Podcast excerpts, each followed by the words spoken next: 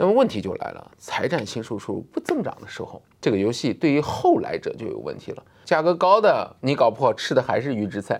人的适应能力最终还是这个最强的。你完全被替代，你从历史上来看，嗯，还没有。其实呢，这背后反映出一个严峻的问题：当前其实很多人因为债务负担太重，他现金流根本不够的。这些店被你薅完一遍，你可能薅个三十天之后，后面第二个月怎么办呢？没有换着薅啊，他不会认识你的。哦。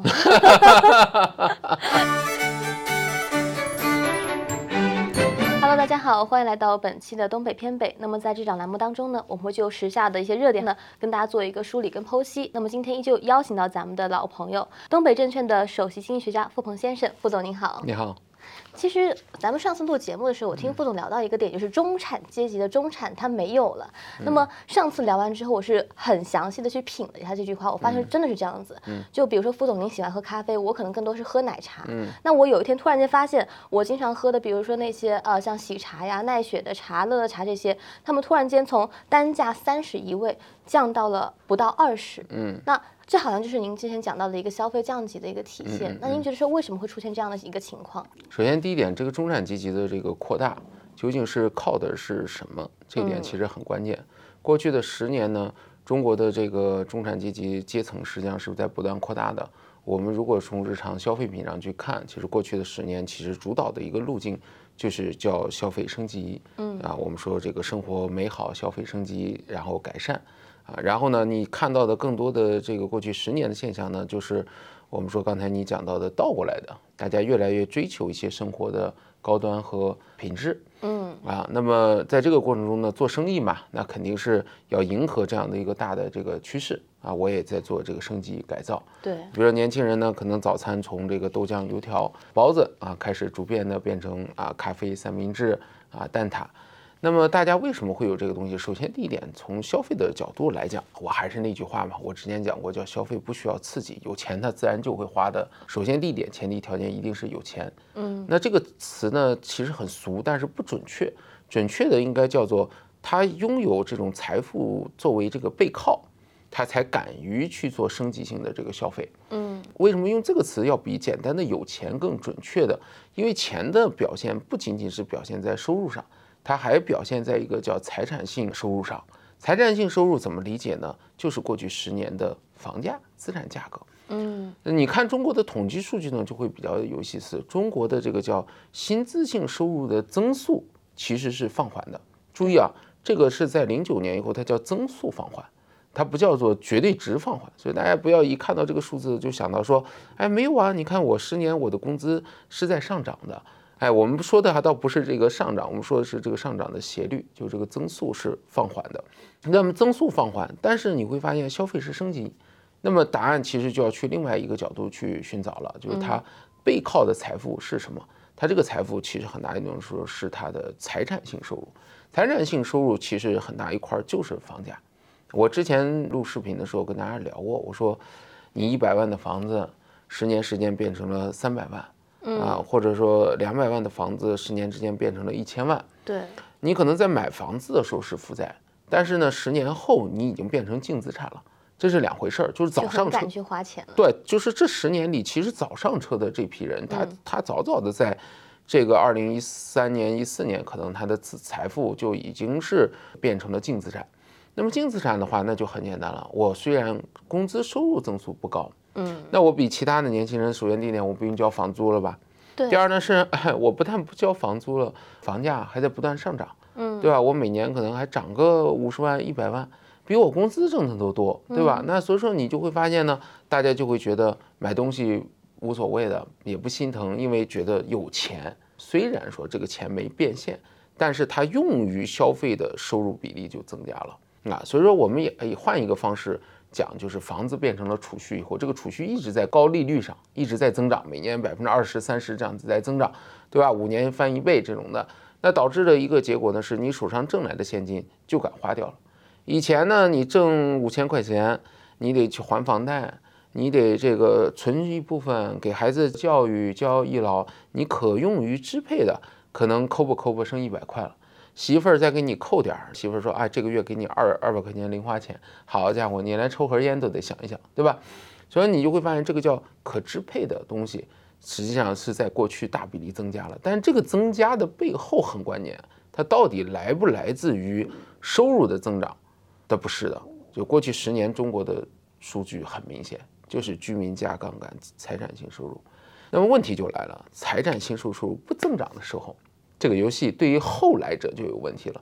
其实你看现在呢，就出现一个典型的，我们说 K 字型社会，就是说前面的人影响不大，因为我的资产还在那放着，对，我已经净资产八百万了，或者净资产六百万了，然后呢，我的收入呢，反正稳定，说高不高，说低不低，够用就行，够用就行。对，但是我就敢于消费，所以说你会发现呢，就就好像很多年轻人看到的说，哎呀，LV、爱马仕人很多呀，啊，这部分人在这边。净资产的对净资产的人在这边，嗯，但你同时看到另外一部分人是消费降级的，原因是什么呢？他是后进者，他可能也想像前辈一样，我们说变成净资产，但运气不好，嗯，八百万的房子买了，两百万的首付付了，六百万的负债付了，然后工资收入增速又很慢，他过的日子正好是之前的十年前上一代人在经历的早期。但是现在的问题是，如果它不能变成中后期，它会一直处在这种状态的。那你挣了钱就要先想还还房贷，而房子问题是在于八百万、八百万、八百万、八百万，咱不说跌哈，嗯，今年八百万，明年八百万，后年八百万，大后年还八百万，给他的感觉就没法创造，就是削减债务变成净资产的过程，他就一直是债务，对，他就一直负债，一直现金流要去还，那他可不是叫保持一直。谨慎消费的一个状态嘛，那它就会变成三十块钱的咖啡，我不如三十块钱买六包或者买十包挂耳咖啡冲一次，我一包平均下来可能只有五块钱或者六块钱或者三块钱或者四块钱，就挺好的，对吧？然后呢，它就会变成这种感觉，嗯，所以说呢，你会发现呢，这个本质还是源自于你的财产性收入增不增长，不增长，实际上所谓的变成中产阶级就没了。那我们的消费就只能做存量里边已经变成了我们说这个净资产的人和依依旧是高负债的人啊。那么你高负债低收入增速，它其实本质上就是会，它也不叫消费降级，准确说叫消费无法升级啊。这个词可能更准确一点啊，因为你想十年前我们谁不是吃豆汁儿、焦圈儿，对吧？然后包子、油条，对吧？但是呢。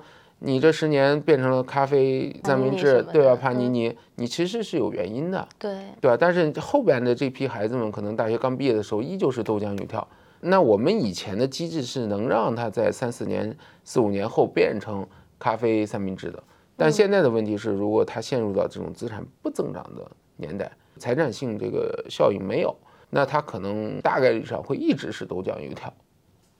但是您前面不是讲到它的一个净资产的增加嘛？但是我觉得从本质上来讲，如果这个房子你是一直住，它这个资产的增加好像不代表什么实际价值吧？不不不不，这在心理上是完全两回事儿。二零一五年、一六年，当时我们到过越南做过调研，嗯，当时呢我们就发现，哎，越南的这帮年轻人消费很超前，挣两千块敢花两千五，就是他的九九五后的消费。很像我们国内的九当时的九五后、零零后啊，当然我们现在的九五后、零零后们开始变了，嗯，最尤其是最近这一两年疫情后，我发现特别明显，就是大家开始玩的不一样了。像当年的九五后、零零后，或者是八五后、九九零后这样的一代，就敢花钱，对，哎，然后呢，我就想，你们不用存钱吗？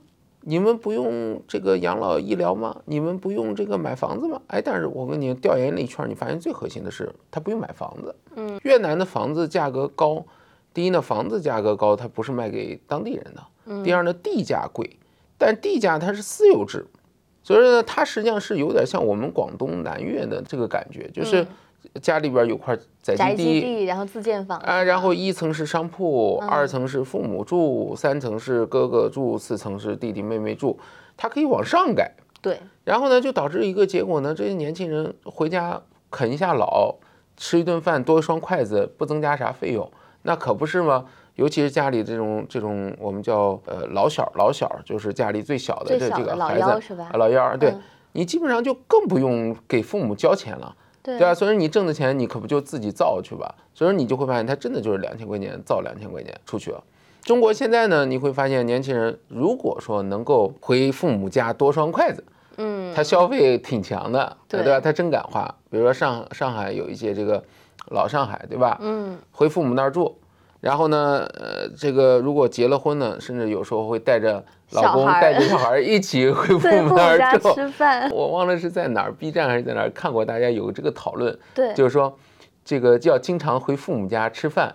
一呢是看看老人，他也开心；第二，关键是省钱呀、而且还不用自己做饭，还有人帮忙带小孩，对多快乐！关键是省钱呀、对，没错，没错，没错，这就是年轻人的育娃经，对吧？嗯，关键是省钱呀、回去父母那儿，你想这好吃好喝，嗯然后走的时候还带一堆走，解决一周的那个干粮，对吧？费用省很多。对，而且我之前在 B 站上也看到过那种视频，就是他的亲戚都住在一个小区，包括父母啊、姥姥姥爷、爷爷奶奶，嗯然后呢就拎着个兜子，然后出去外面晃一圈，晚餐就十解决了十样菜了。对对对对，所以你看年轻人开始讨论这种叫省钱育娃金，对吧？对对然后呢，其中有一环呢就是回父母家多一双筷子，嗯，对吧？那这样的话，你就可以腾出来可支配的收入啊，嗯你可以给自己的生活质量提高点儿。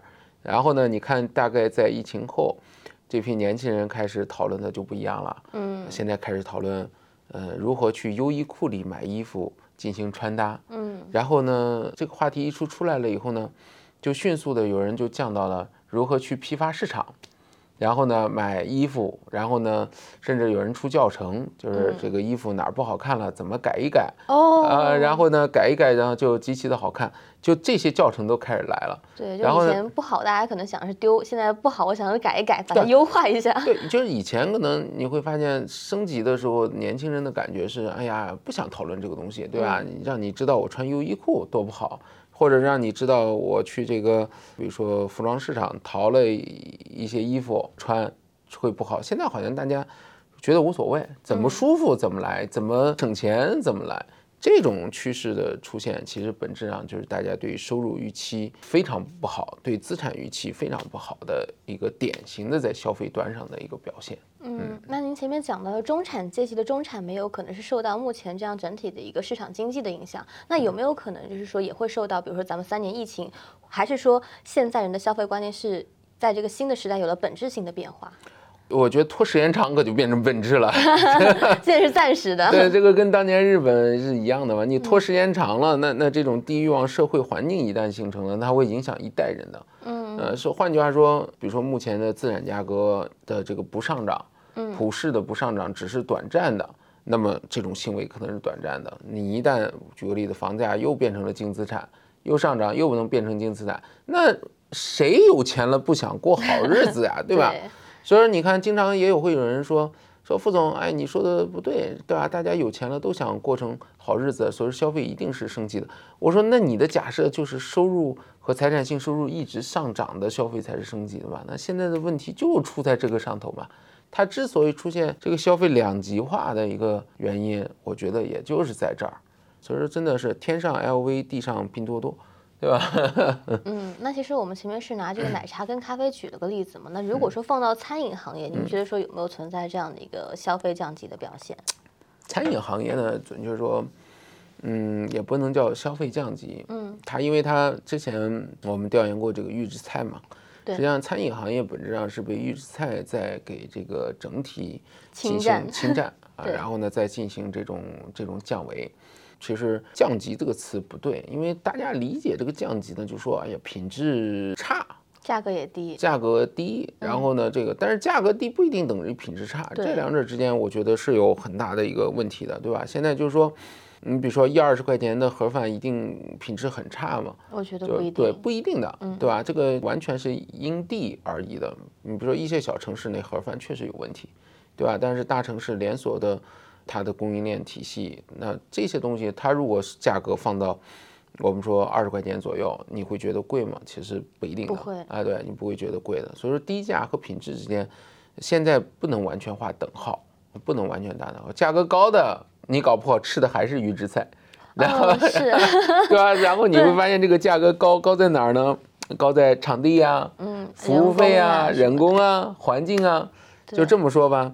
你买个酸菜鱼料理包，吃，嗯，跟这个坐在大酒店里边给你把酸菜鱼端上来，结果发现还是料理包，其实是一样的味道。但是价格差距就很大了嘛，对吧？所以说你其他的东西添加的附加成本就是太高了。但是我觉得预制菜这个行业对于餐饮行业来讲是好的。首先，它比如说仓储的成本、人工的成本，包括说以前餐饮行业很依赖就是厨师他本身的一个个人能力嘛。那如果放成预制菜，换换几个厨师都无所谓了。对它对于餐饮行业的运营模式，就是餐饮行业整个经营的这个模式和理念会有一个很大的颠覆。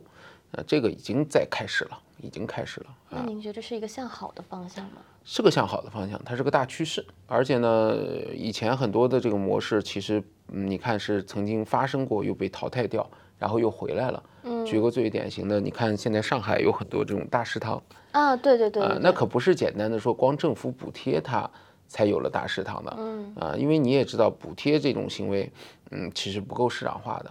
它能够补贴回来，还能立得住，很大一定程度上是源自于它原来消失的因素就被抹掉了。对，以前你说大食堂消失的因素很简单嘛，嗯要做到物美价廉，但是原材料成本、人工成本、综合成本在大幅度的上升，你根本做不到物美价廉。然后呢，它就慢慢的被替代掉了。替代掉以后，现在又回来的原因是它解决了人工成本，解决了供应链的对这些东西解决了，那你的生意模式、利润模式就出来了。那么政府再一补贴一扶持，那它自然而然就能开花了。现在上海很多了，如果说作为我个人而言，因为我是广东人嘛，嗯我会觉得说我就要吃那种新鲜的，然后刚刚做好的。那其实是不是以后我们去外面吃饭就越来越难吃到这种现煮的菜了？基本上快餐文化吧，就是在至少在这种这种快餐领域，你这个基本上就做不到了。那你像这种的，以后就会变成什么呢？就跟日本一样，各种各样的神，其实吧做的都大差不差，对吧？比如说寿司之神呀，对吧？天妇罗之神啊，你可能就变成这个之所以贵的原因就是手做了。但是我这么说，不一定口感就特别好，已经不重要了。它重要的是在于那种，我今天跟你们不一样，哎，你啊们吃的是供应链，我吃个手做，就仅此啊而已。啊，所以说你看吧，以后手做的一个重要要求就是，师傅得在你门口做，而且师傅得足够出名。不，师傅得当着你的面做，嗯 去证明我是手做的。嗯，对明白了。就是也不知道副总你有没有了解过，就是最近网上也盛行那个摆摊文化，比如嗯说很多年轻人买点小设备，然后就去路边去卖淀粉肠，听说生意还不错。嗯嗯。那您觉得说就是出现这种文化，它背后的原因是什么？第一呢，有一部分人啊，嗯是为了这个叫拍抖音，啊，为了热度。呃，因为很简单，卖淀粉肠挣不挣钱不重要，嗯重要的是你发现，嗯，拍了拍了抖音，大家爱看，然后嗯通过抖音能够去进行额外的变现，嗯啊，所以现在很多的时候我们要去多想一想。然后第二呢是这个现在这种，比如说呃后备箱咖啡呀、啊，对，啊，然后呢，这个夜市里边年轻人的这些文创小物、周边，然后还有烧鸟啊，啊，其实这跟二三十年前那一代人，九七年、九八年下岗工人路边摆摊儿，然后摆烧烤、小啤酒，道理是一样的，无非就是啥呢？那个年代的人没有这种艺术审美观，也没有这个东西，可能觉得卖个炒面、卖个炒米，嗯，对吧？做个烧烤，这是他力所能及的。现在年轻人呢，可能除了这个以外，还要讲点逼格嘛，对吧？所以说你会发现什么厚蛋三明治啊、厚蛋烧啊，啊，什，么一些创意性的餐饮小零嘴儿，慢慢的在夜市市场上出现。这说明什么啊？经营的人从五零后、六零后、七零后变成了九零后、零零后嘛后，哎，嗯对但对对本质上没发生变化。第一呢，两者还是那几种人，呃摆夜市的人来凑热闹的，还有的是真的靠摆夜市那个赚钱营生的，嗯啊，这就是这几类人。但是咱咱说句实话，二三十年前。靠摆夜市来去凑热闹的人没有，那个时候真的是 纯为了营生啊。是，这一点呢，你其实能看出来。你说你开一个五菱宏光出来摆个摊儿，我可以理解。那你开一个法拉利出来摆摊儿，这肯定就有问题嘛，对吧？嗯那其实我觉得现在有点不同，就是我看到有政府发文，是比如说在哪个地方你们可以去摆夜市，是不是政府对这方面也是有支持的？对的，因为这不是也提过地摊经济、夜市经济嘛？嗯啊，因为本质上来讲呢，说白了，当这个灵活就业人群数量太大的时候，城市得给予这种包容的。嗯啊，你不能说社会目前就业反正形势压力很严峻嘛，然后呢，你连这个流动性商贩，这种灵活性就业的口子你都不给他，你天天的在那儿街道上严打。那当年不都出现过这种情况吗？对，老百姓下岗再就业，然后呢，城管天天的追堵人家，不让人家摆摊儿，说造成这个污染，结果呢，你就造成的是那边活不下去了，你城管又有任务要完成。其实你看两边最后都对，但到最后呢，这矛盾就激发了。所以后来呢，现在都采用一个比较温和的管理方式，就是说，啊，我划一个片区给你，然后呢，大家在这个片区里呢，在经营啊夜市经济，然后呢，进行统一的市政管理，哎，这样的话形成一个良性的，这就是对的。所以你看，珠海有下湾市场，对，特别热闹，特别热闹。然后呢，最近呢，你看到这个叫大学生到淄博烧烤去打卡，嗯，这个淄博市政府也在打造这个叫淄博烧烤城，对吧？所以你看到。其实这个夜市文化在当前这个环境里，它是一种必须要存在的产物，解决一些这个就业问题、民生问题的一个很重要的口子啊。所以说我倒是鼓励各个地方政府应该多向这个学习，把它打开，让它灵活就业市场更广泛一些。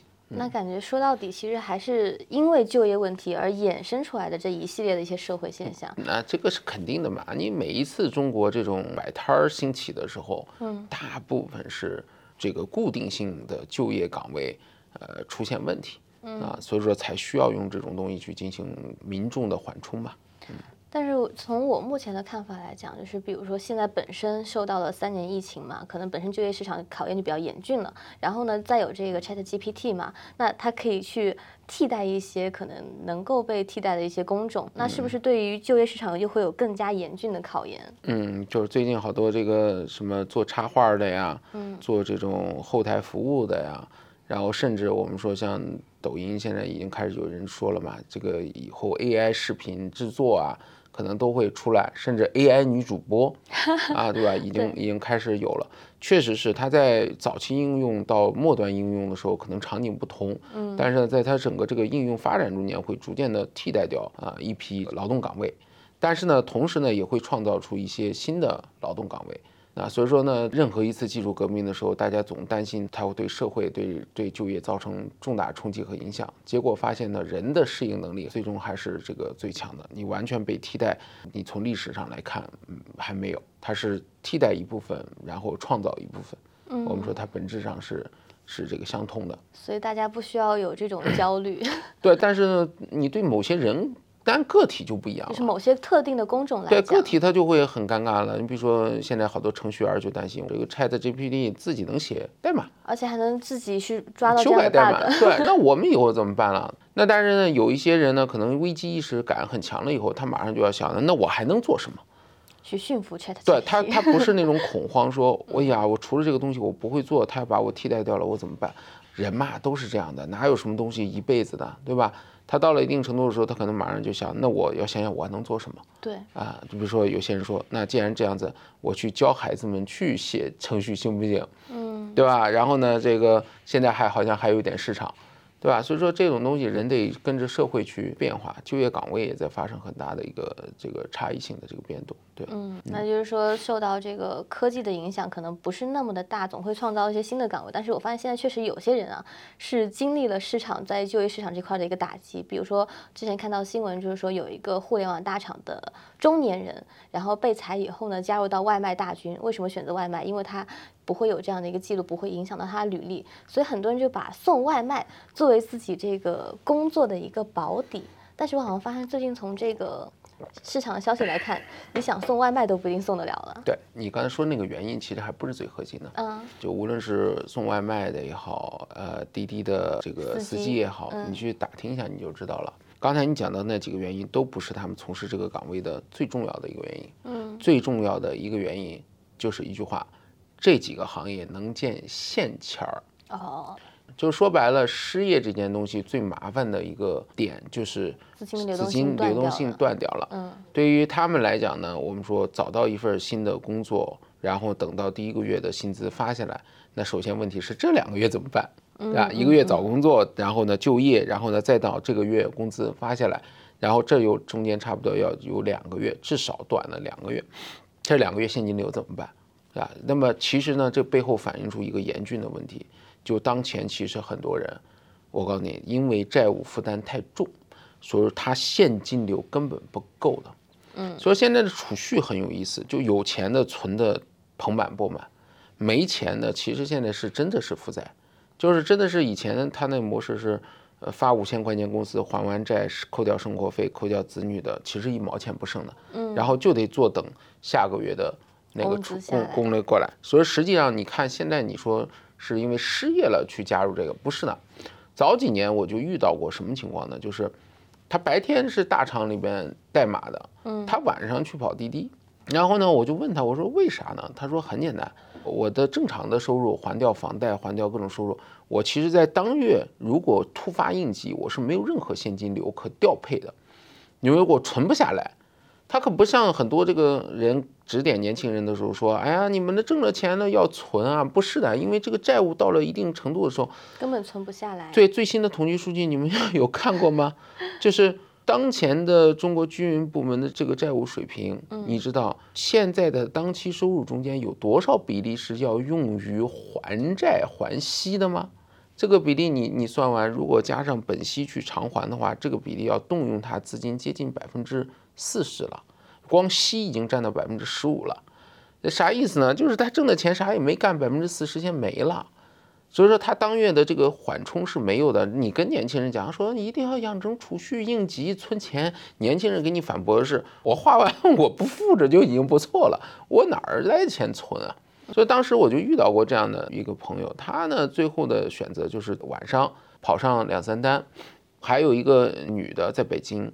她是这个我们说全职太太，嗯，然后呢，这个兼职一些这种文案，她特别逗，她早上做完早餐把孩子叫醒，然后呢，她先出去跑两单，然后关掉那个滴滴，嗯，然后呢回来接孩子送上学，然后送完上学了以后呢，回到家做文案工作，然后呢到了中午的时候简单那个吃两口，然后大概在一到两点两到三点中间再跑啊一会儿。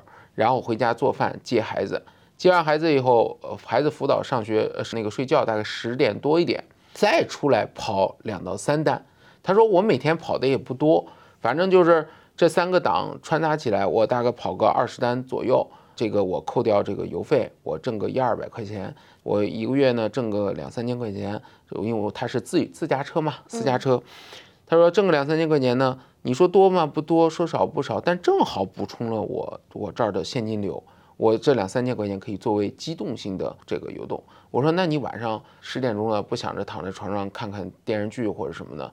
他说想啊，但是呢，有的时候这个事儿呢，你想明白了就好了嘛，反正两单不累。啊，然后呢，到了晚上十一二点钟回家，正好也不用这个什么躺在床上很无聊了，就躺下就睡觉了。当然，这个女的很开朗，嗯，人性格非常开朗，非常开朗。所以说，她这种说法其实就是当下的一个很重要的问题。去干这些行业的人，本质上就是要现款现结的现金流，他他这是他的核心。那个活儿累吗？累。嗯，活儿苦吗？苦。但是在缓冲期内，他就是能见现钱的行业，没办法。对吧？但凡谁稳定的情况下，谁也不愿意去干这个呀。但是呢，这类比例如果很高，可不是说有多少人喜欢这个行业，不是，这说明有多少人当期现金流有问题。嗯，这么理解可能更合适一点啊，更合适。当然了。你最近这段时间内，我们说挤入外卖大军大军的，现在好像有个统计数据吧，说有八千七百万人现在从事是这种行业，对吧？这个比例确实很高啊，但是也反映当下的一个问题。就是其实我发现说，现在很多就是在我这个年龄段的人，他们可能。遇到的一个第一个事情就是一睁眼我就有新的负债增加了，比如说我的房贷或者车贷加在一起。另外，如果有一些人就是提前消费的意识特别强的话，他可能在这个月就已经把下个月要发的工资全部都给预支掉了。那其实就是大家现在已经意识到这个问题，但是很多人已经开始走这条路之后，他是没办法往回走的。能能吗？能，这个能走，但是没办法。嗯，当然我不知道这将来会不会成为，比如互联网上一个话题，就是教年轻人如何忍，然后降低负债。其实已经有了，我之前刷到一个视频，说一个小姑娘，嗯，说我攒够一百万还是攒够两百万，我就要退休。嗯，然后呢，她是一个月花了十几块，还是花了三十块，哦，好像是对吧？然后一下子就网络上爆红了，对然后大家就说一个月三十天，你怎么做到才花三十块的？他就教大家怎么各种蹭啊，各种怎么样的。我估计这个可能会成为一个潮流。但是我觉得这个不不现实，你现实我告诉你，你你在上海这个地儿特别有意思，我之前碰到过。他早餐怎么解决？嗯他先踩好点，哪些面包点开门，早上有事吃，嗯，然后过去吃两口，然后早餐就解决，坚决不买。然后晚餐呢，就到什么这个伊藤洋华堂，各种的蹭试吃，吃完了也差不多饱了。你说有没有呢？有，但是呢，你很多人可能是觉得说，哎呀，人活这一辈子，你这样干不理性。其实不是，他是过于理性了。呃，他是过于理性了。但是呢，准确说，这种人呢，他在大风大浪的时候，他是没问题的。但是我觉得，假设说就是您说是蹭试吃嘛，那你这些店总被你薅完一遍，你可能薅个三十天之后，后面第二个月怎么办呢？没有换着薅啊，他不会认识你的。哦 这个可能是在我的知识范围之外。就是以前经济高速增长、财产效应很明显的时候啊，嗯年轻人以节俭为耻嗯，对，啊，然后呢，现在呢开始有了一种趋势，就是这批年轻人现在也开始学如何省钱了。因为必须得省啊，就是当你开始逐步的承担更多的社会责任的时候，你能想到就不仅仅是你自己了，你可能还要顾虑到以后你赡养老人，或以后如果未来有小孩怎么办？他其实说白了就是先降低负债，对，降低负债、降低债务以后，他会很轻松、很自由的。不降低负债、不降低债务，它的压力就会非常的大，持续的很大。所以这个以后有机会真的可以作为一个话题，年轻人如何去省钱，对吧？我们可以邀请各种各样的年轻人来看怎么样去节省钱，甚至我们说节省的过程中，本质某种程度上也是在挣钱。其实我们甚至可以就是发起一个话题，让年轻人在评论区分享一下大家是怎么省钱的。那我估计绝对是爆款，嗯，对，然后然后我们可以在这边来一期读评论，大家是怎么省钱的。对，所以说，我觉得就是通过咱们这次聊天，我觉得很重要一点就是，你一定要保证你有一定的现金流存在，就是能够给自己一个扛风险的能力。因为像很多人就是在疫情的时候，突然间出现了点问题，导致他的房子被拍卖、被法拍，可能只要你有多一两万的块钱就可以阻止这个事情，但是那时候你真的是一点办法都没有了。嗯，对，所以现金流很重要。那我觉得这期节目到这也差不多了，那我们就一期一会，下期再见。好，下期再见。